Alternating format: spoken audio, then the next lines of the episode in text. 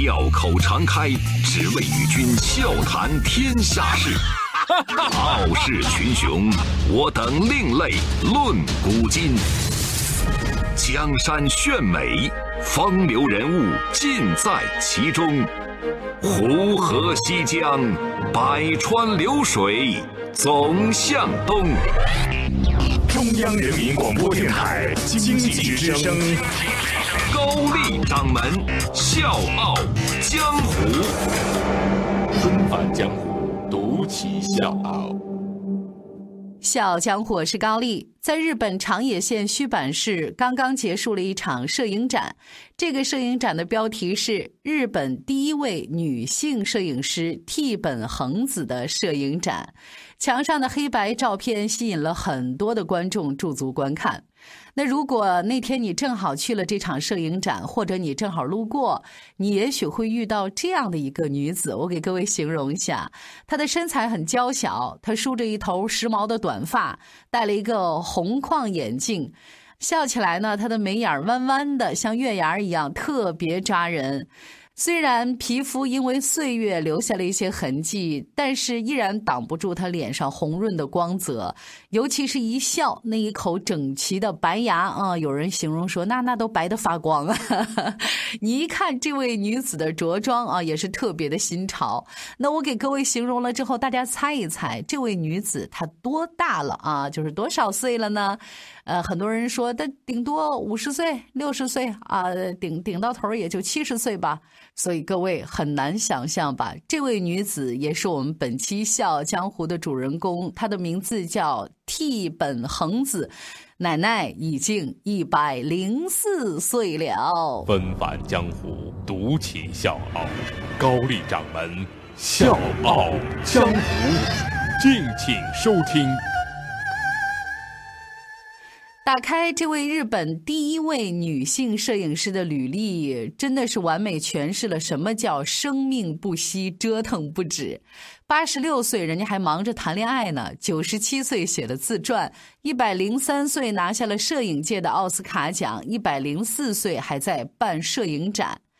当小年轻们还往保温杯里面加枸杞的时候，人家在恋爱，人家在喝酒，在吃肉、拍照、出书、打扮。年轻人疯狂想做的每一件事情，这位百岁少女是一样都没落下。呃，很多人问她说：“奶奶，您力量的来源是什么呢？”他回答说：“哦，不要叫我奶奶，我是一个资深妙龄少女。”呃，如果你问我力量的来源是什么，嗯，好吧，就是好奇心。始终有人没法忽略他这个年龄问题。人家老奶奶说了，想做这个，想做那个，想做的事情一大堆，根本没时间去想我年龄的问题。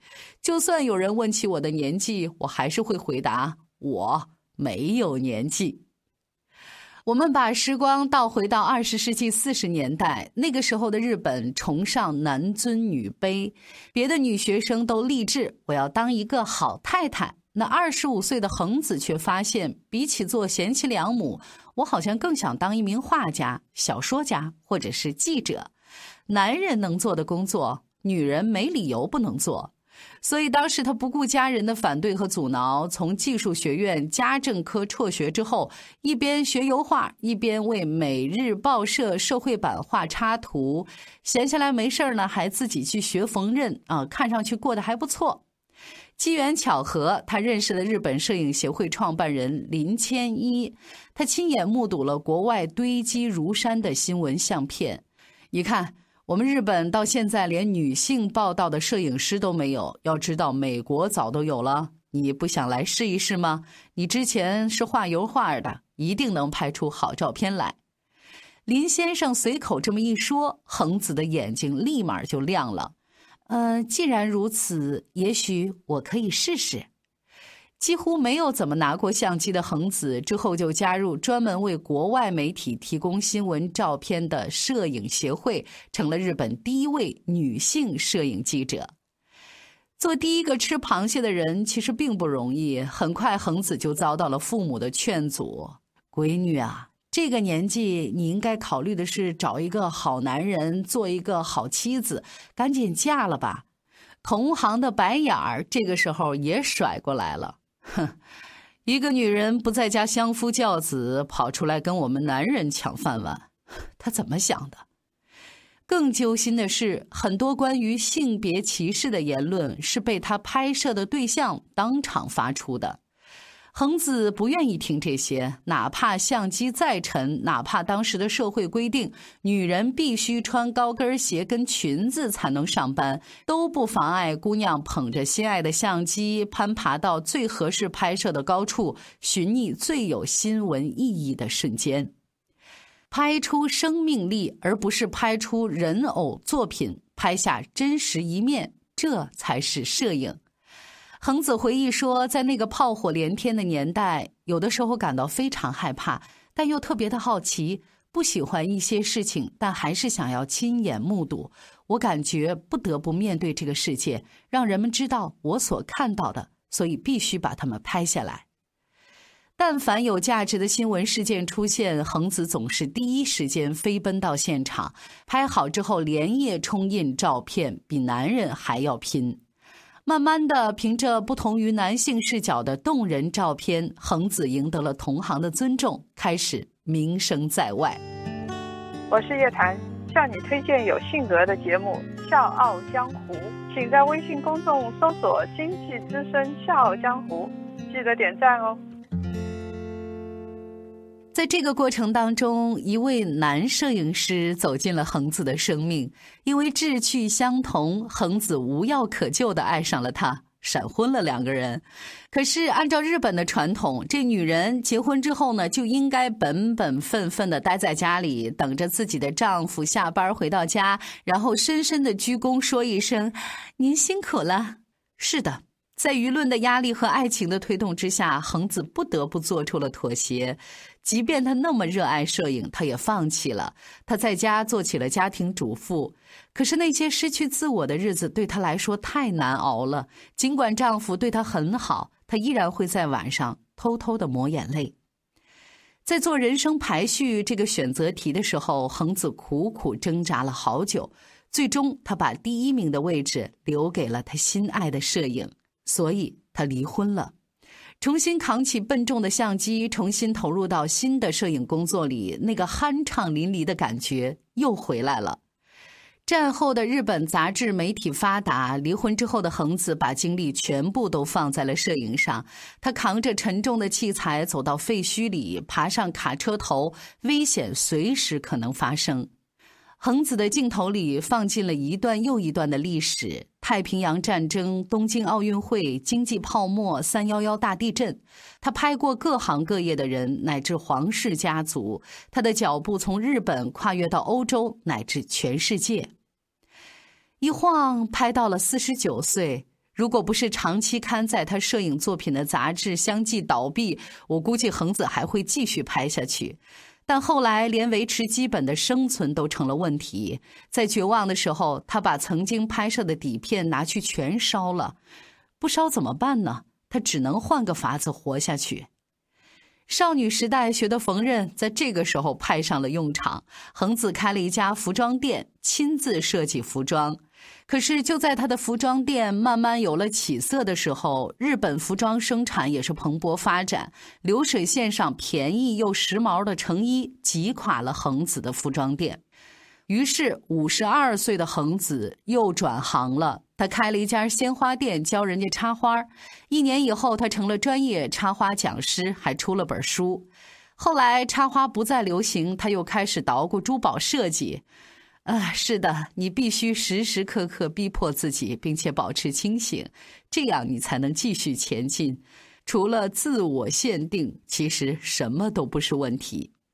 在浮浮沉沉的人生里，恒子重新邂逅了爱情。尽管第一次婚姻是以失败告终，但她从来没有放弃过对爱情的向往。已经年过半百的恒子和第二任丈夫的幸福婚姻持续了整整二十年。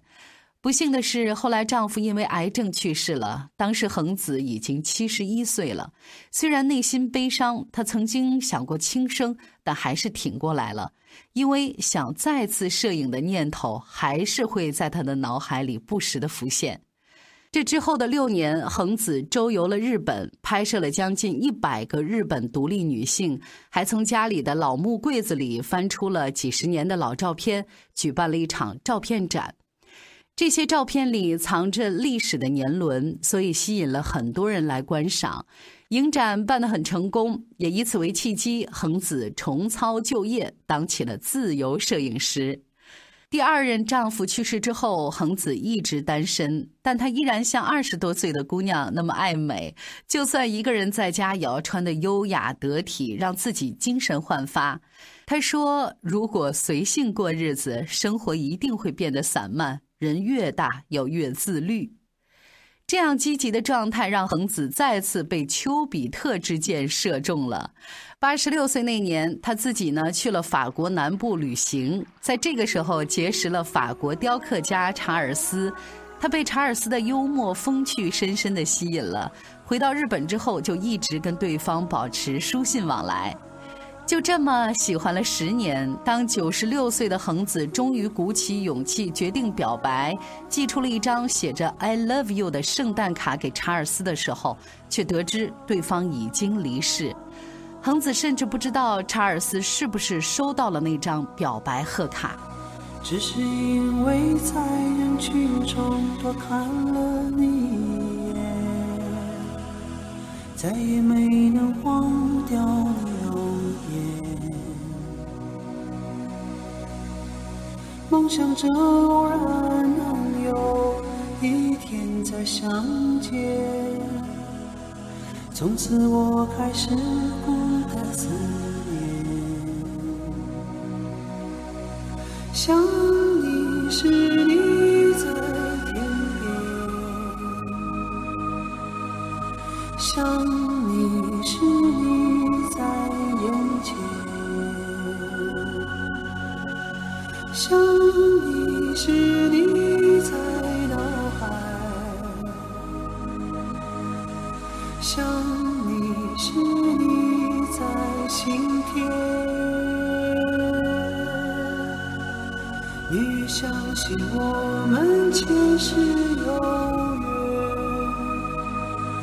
生的爱情故事不会再改变。宁愿用这一生等你发现，我一直在你身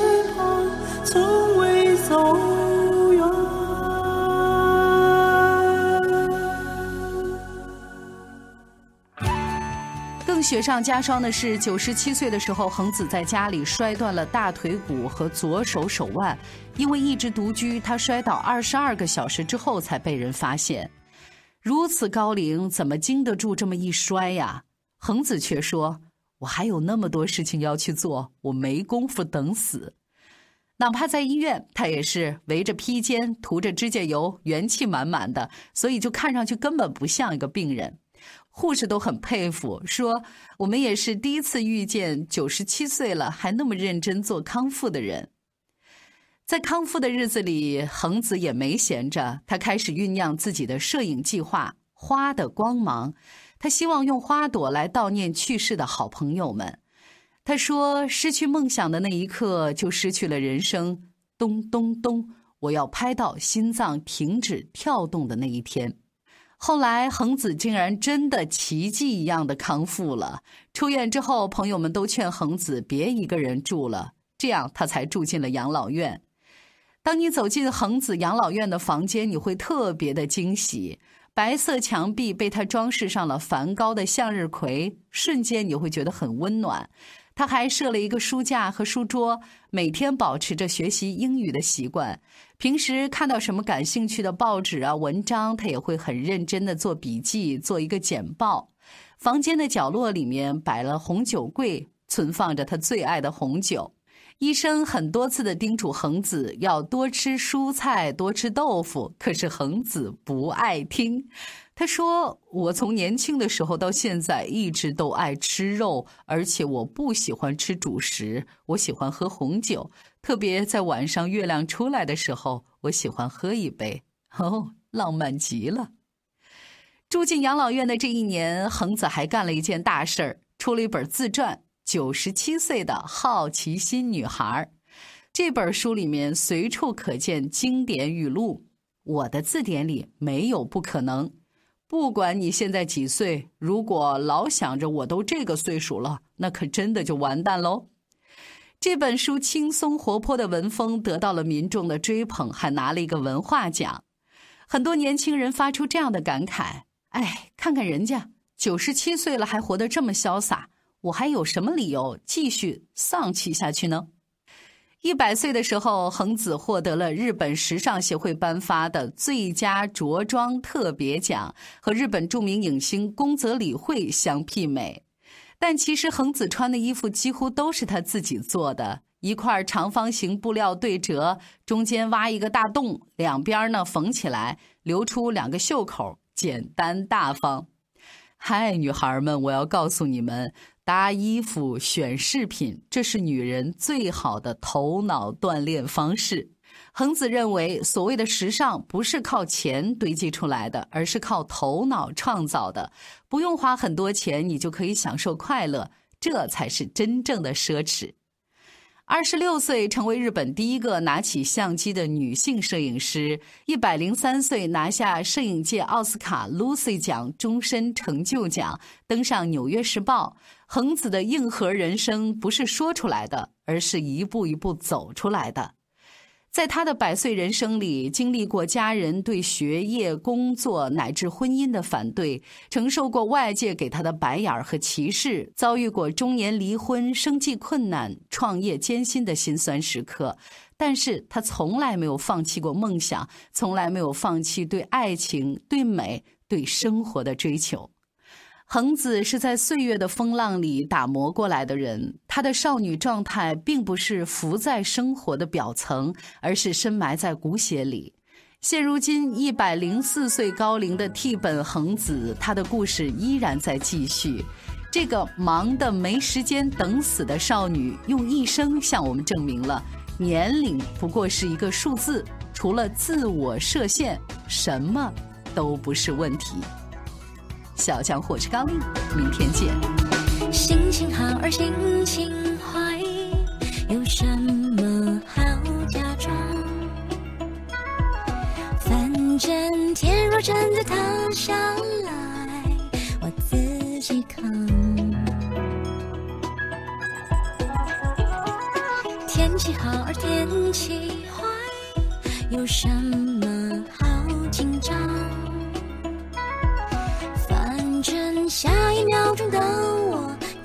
始开始流浪，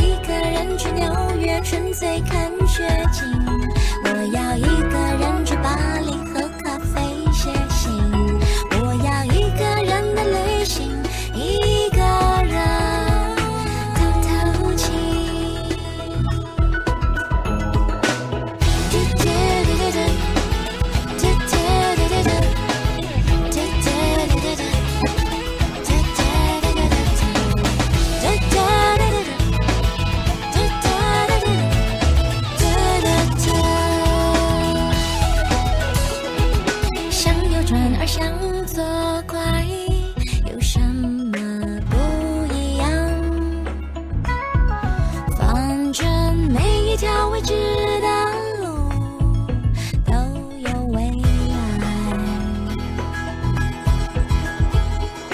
我和谁在谈恋爱？